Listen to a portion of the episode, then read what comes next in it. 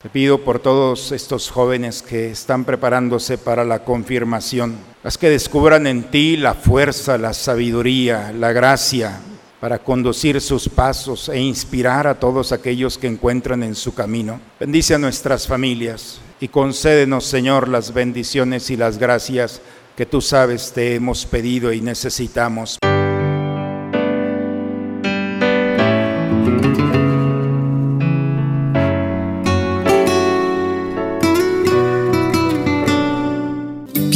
A la Santa Misa.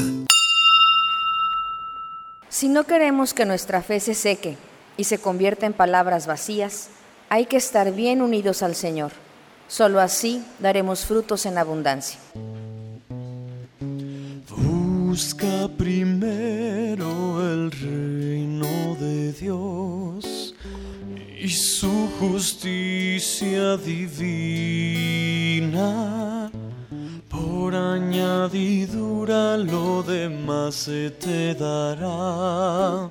Aleluya, aleluya. Permanezcan en mí, yo en ustedes, dice el Señor. El que permanece en mí da fruto abundante.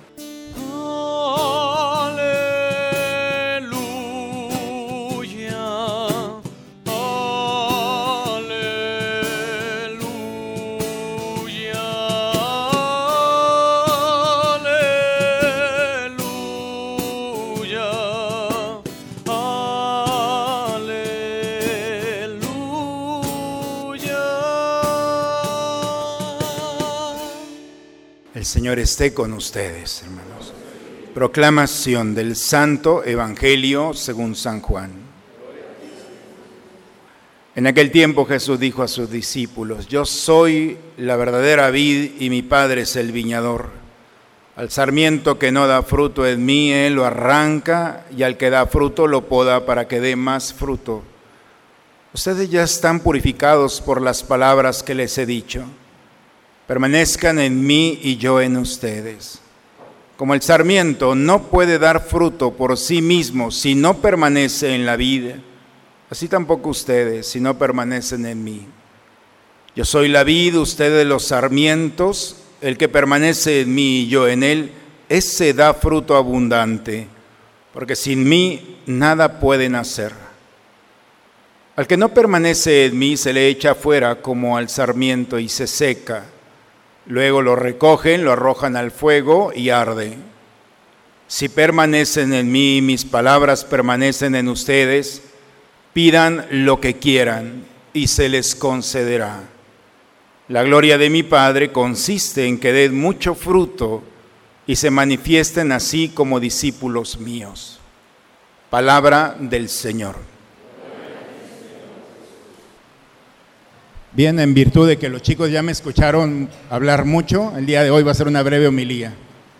Pero yo estoy seguro que si hay personas con las que nos gusta estar, son aquellas personas que tienen historias, siempre la historia, las anécdotas, los viajes, el estudio, le da un plus a las personas y, y es muy interesante cuando las personas tienen una cultura amplia, cuando pueden hablar de las cosas del mundo.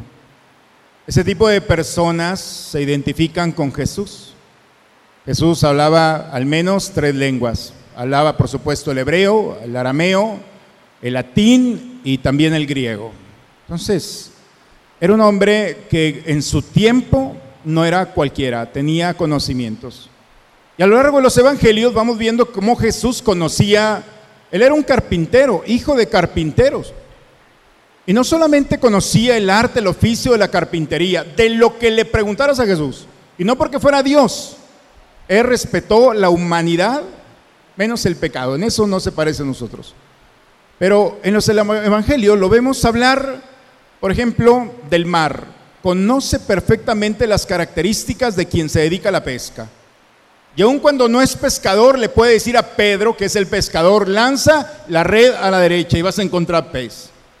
Conocía la lógica del mar y conocía también los ciclos de las estaciones. Conocía también la tierra y la siembra, los tiempos en los que se puede sembrar y cosechar. Jesús observaba y seguramente platicaba con las personas de todos los acontecimientos que estaba viviendo. Hoy el Evangelio nos habla como si fuera un agricultor. Y de una manera maravillosa empieza a decir, yo soy una cepa. Es una cepa que significa un tronco. Soy un tronco, pero soy un tronco de vid. Y las ramas que salen de mí, es decir, en la vid se llaman los sarmientos, van a dar y dependen del tronco, dependen de mí. La savia que sale del tronco tiene que ir a las ramas, a los sarmientos. Y si los sarmientos están pegados al tronco, entonces darán fruto. Sarmiento que no esté conectado al tronco se seca y se tira. Mi padre dice, es el viñador. Una un sarmiento, una rama de la vid puede medir cerca de 30 metros. Pero la savia va conduciéndose en 30 metros y se empobrece a tal grado que el fruto, que generalmente es en la orilla, va a ser una uva muy pequeña, que no tiene sabor, de mala calidad y no va a ser resistente a la plaga. Por eso dice, mi padre va a podar. Y podar significa que la vid tenga un sarmiento pequeño. Cuando nosotros vemos la vida en los montes, vemos que los sarmientos, el tronco mide un metro y las ramitas son muy pequeñas. Porque entre más pequeño, donde la yema, donde la yema aparece, entre más pequeña la savia va a ser más abundante. Y la savia lo que va a provocar es que el fruto sea más grande, de mejor calidad y preparado, resistente para la plaga. Por eso, dice mi padre es el viñador, va a cortar para que no crezca tanto, para que no se desperdicie, va a cortar la vid, le va a dar forma para que dé frutos y frutos buenos. Pero hay otras ramas que se cortan. Cuando alguien conoce el arte de la vinicultura, lo que hace es cortar las ramas del sarmiento del año pasado, del pasado año. ¿Para qué? Para que no desgaste lo que es el fruto nuevo. Una las corta y otra las poda. Podar significa quitar para que tenga buen fruto. Y cortar significa ya no sirve. Y dice Jesús en el Evangelio, yo soy la vid. Ustedes son los sarmientos. Y ustedes como sarmientos tienen que ser podados. Y podar significa quitar cosas de tu vida para que no te extiendas y no pierdas vida. En ocasiones podemos decirle a Dios, ¿por qué hiciste esto? ¿Por qué quitaste este grupo de amigos? ¿Por qué me quitaste este espacio que tanto amaba?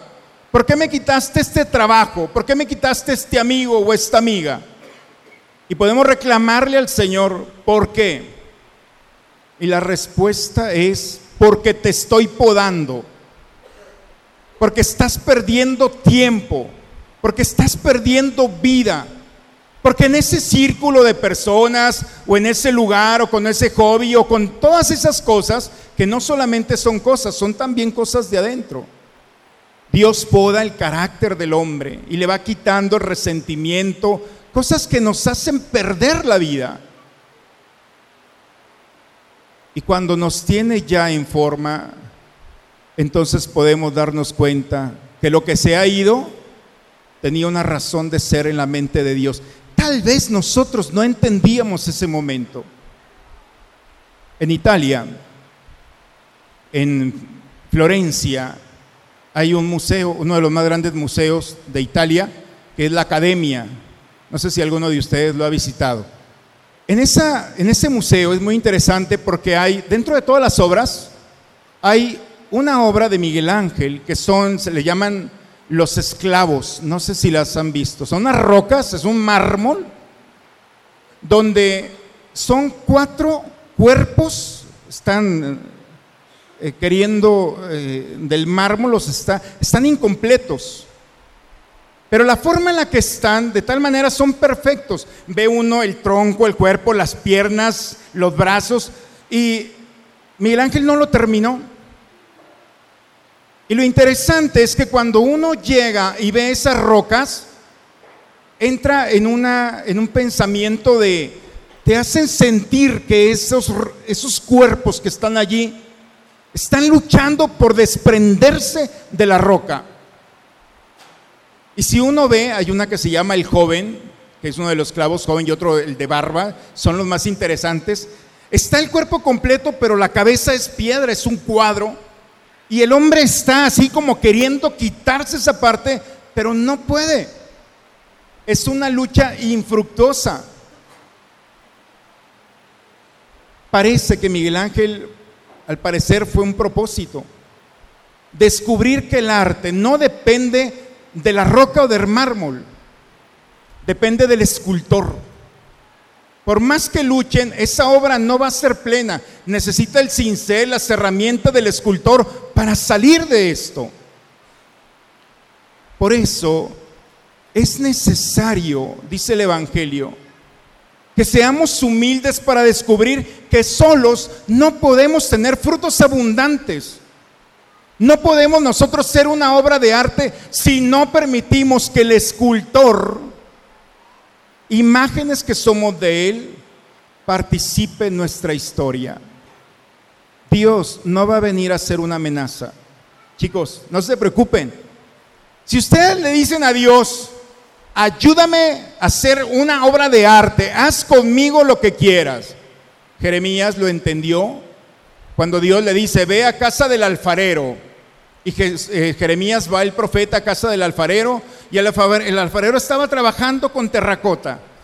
Dicen que en ese momento se le viene abajo y el alfarero con mucha tranquilidad vuelve a tomar la terracota y le vuelve a dar una forma. Estar en las manos de Dios, Jeremías. Estar en las manos de Dios es como la vid.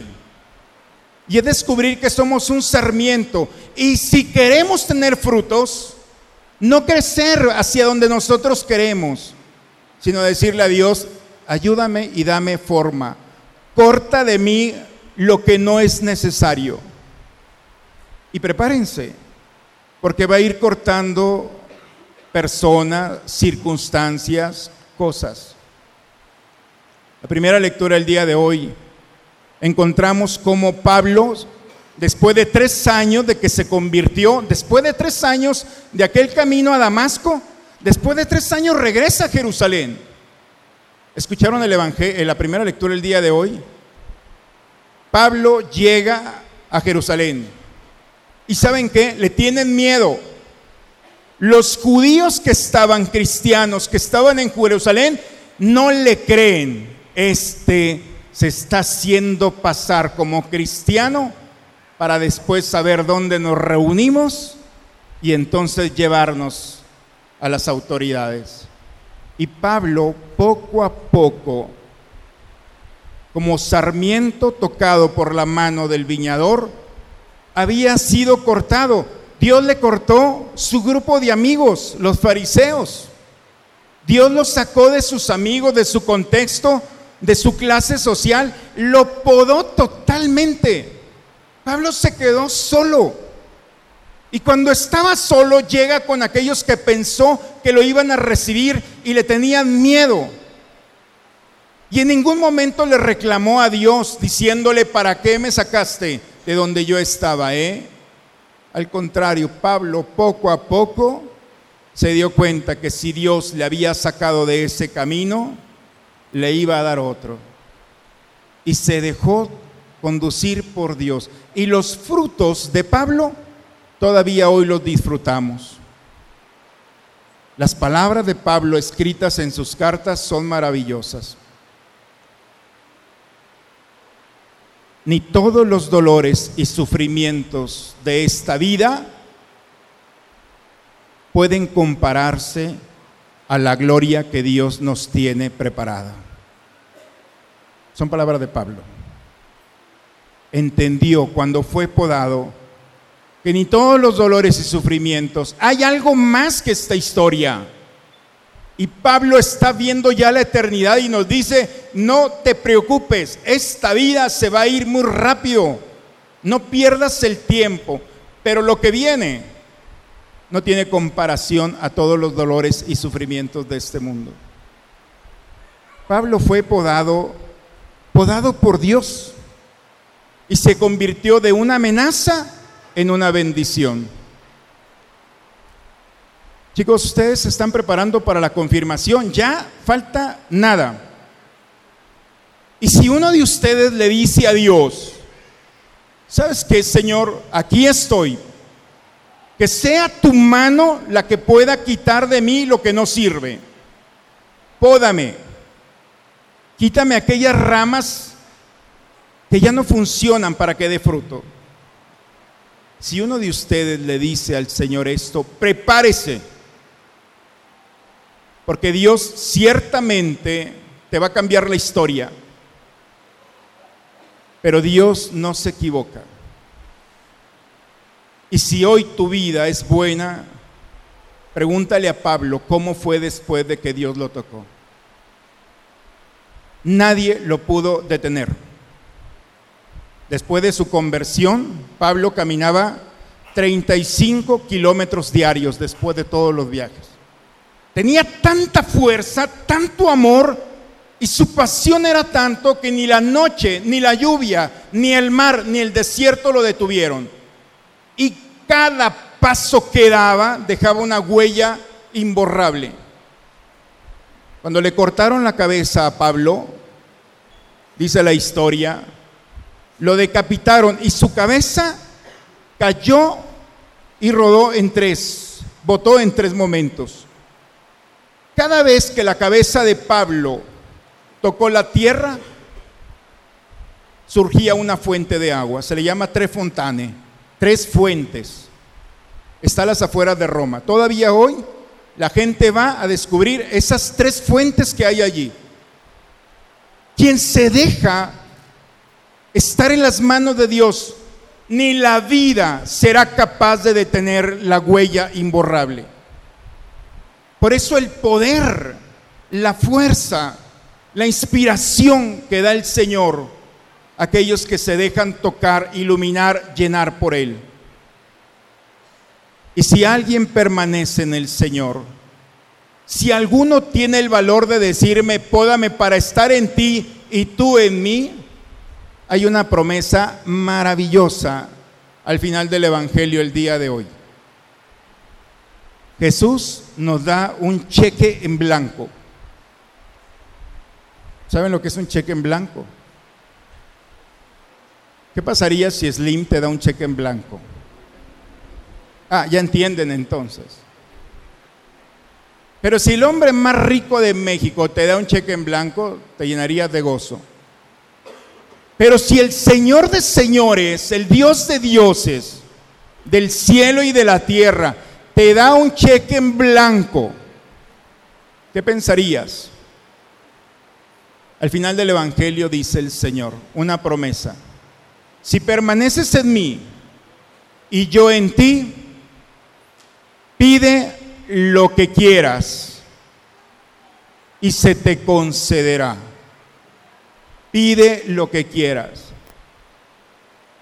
No dice pide algunas cosas. ¿eh? El texto léanlo allí. La promesa para aquel que está en el Señor es muy clara. Pide lo que quieras y se te concederá. Yo le dije al Señor un día, ¿seguro que lo que quiera? Y me dijo, lo que quieras.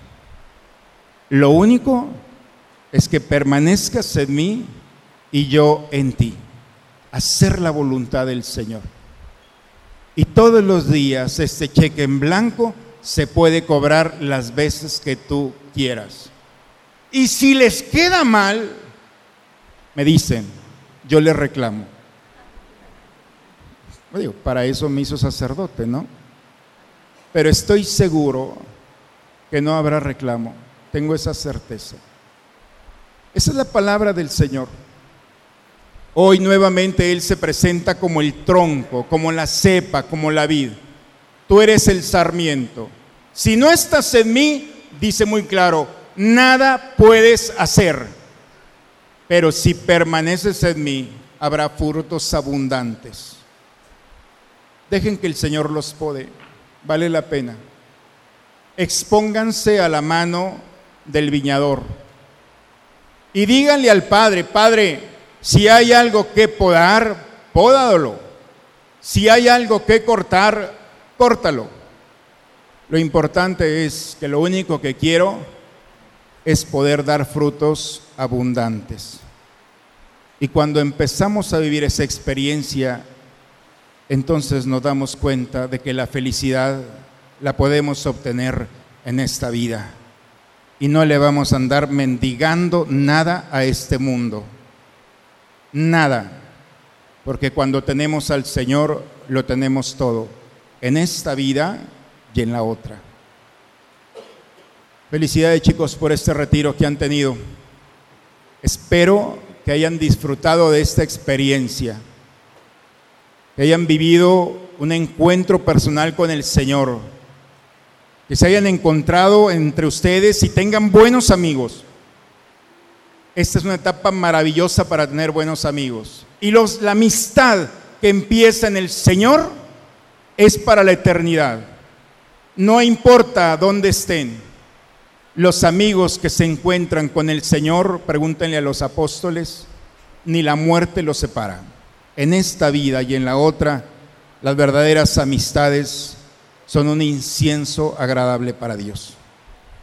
En pocos días ustedes se van a confirmar y el Espíritu Santo los va a llenar de su amor. Ojalá que ustedes sean un canal, un sacramento vivo para llevar este amor a sus hogares.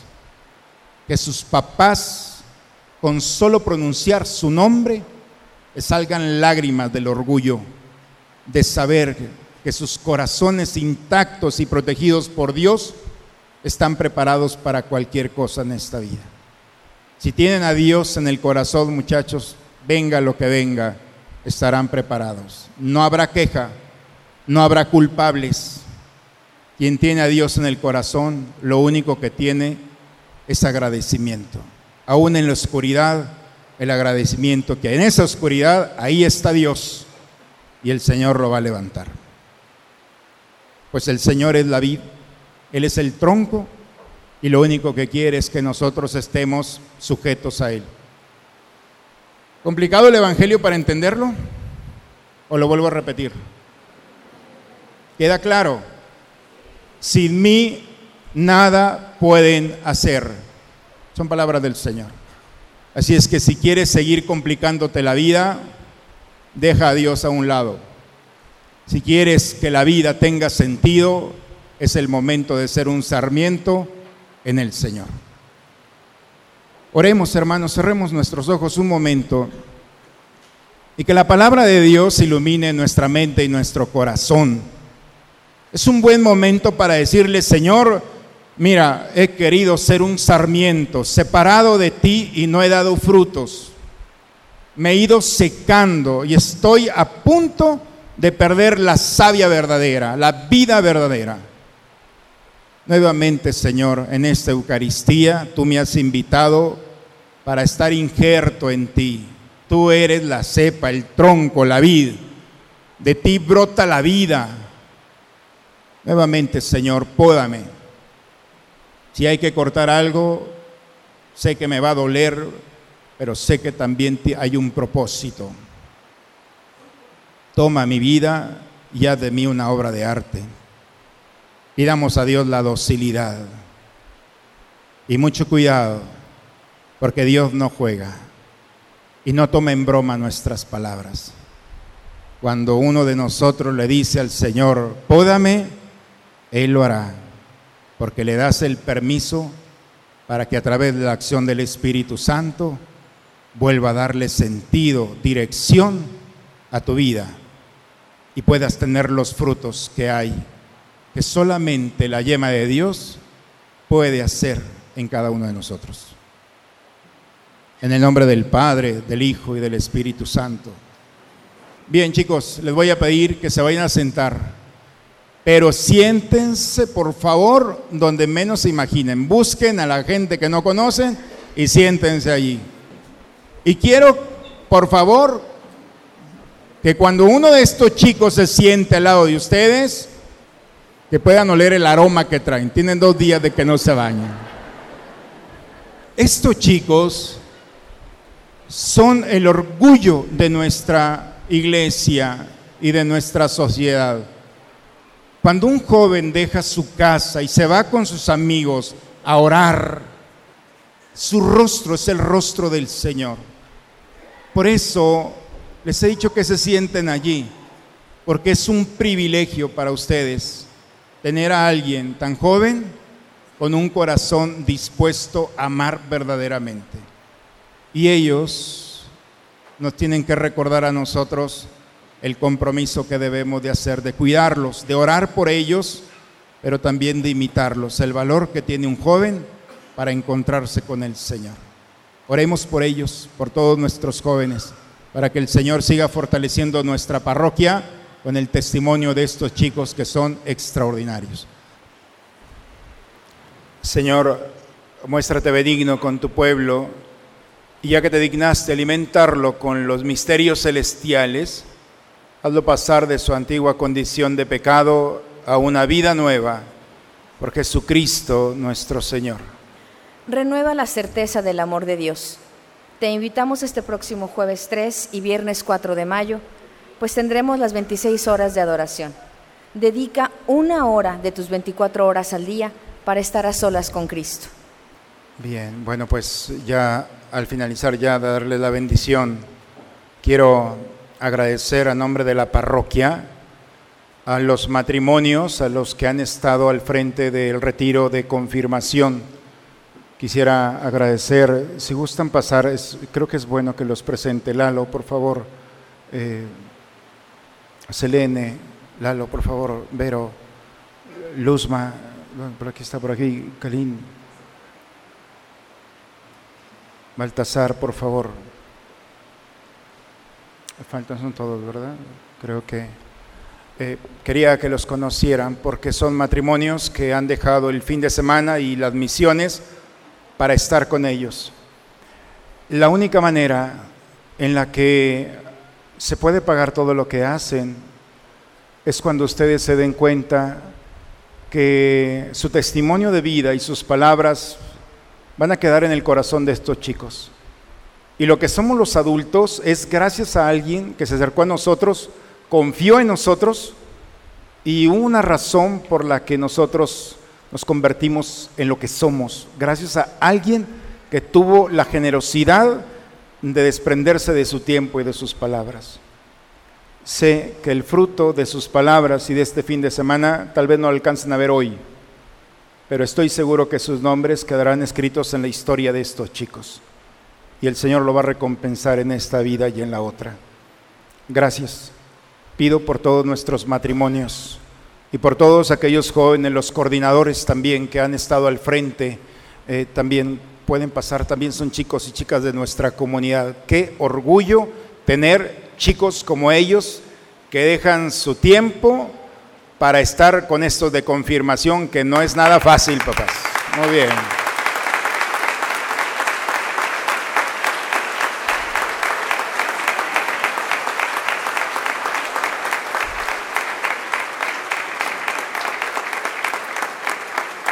Yo sé, yo sé que no les gusta que los traiga aquí al frente, pero este mundo presume sus vicios y presume su mugrero. Yo tengo que presumir lo que la iglesia tiene y ofrece, que es la generosidad, el amor, la fe, la confianza y el testimonio de la vida cristiana. Eso es nuestro tesoro y es lo que con mucho orgullo le presentamos a este mundo el escándalo del amor, que es la generosidad. Por eso, hermanos, ojalá que nuestra iglesia realmente sea un espacio de encuentro con Dios. Demasiado tenemos en este mundo para que nosotros los cristianos nos dejemos llevar por esto. Tenemos que dar testimonio de nuestra fe. Felicidades a todos. Papás, gracias por la confianza de poner a sus hijos en nuestra comunidad. Hoy no está Alejandra, que también es la consagrada que está en nuestra parroquia, no está con nosotros, pero también es el rostro de estos chicos y de tantos otros muchos más que el día de hoy lamentablemente no están, pero que esta Eucaristía nuevamente nos injerta al amor del Señor. Muchas felicidades y les agradezco como pastor de esta comunidad todo lo que hacen. La bendición de Dios Todopoderoso, Padre, Hijo y Espíritu Santo, descienda sobre ustedes, sobre sus familias y permanezca siempre. Amén. Con la alegría del Señor vayamos en paz, con el Señor en nuestro corazón, lo que venga, pidámoselo al Señor, Él nos lo ha prometido. Una excelente semana para todos, hermanos. Dios los bendiga. Solo Dios,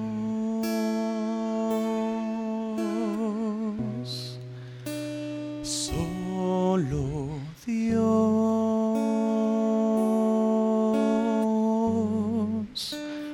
en tus atrios, Señor, quiero estar.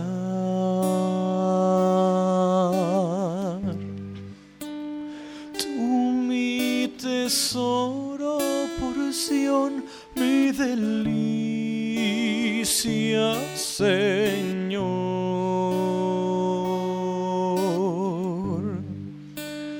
Mi fortaleza, mi vida, mi Dios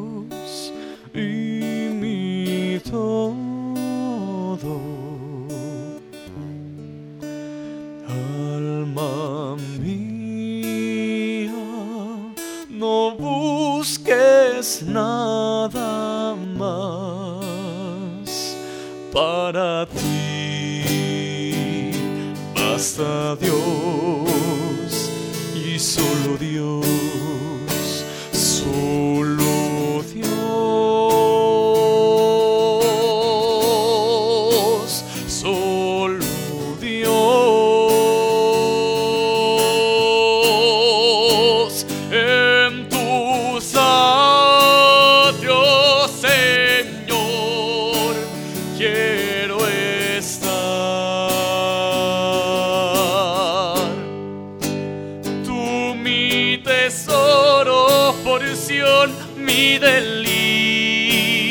delicia, Señor.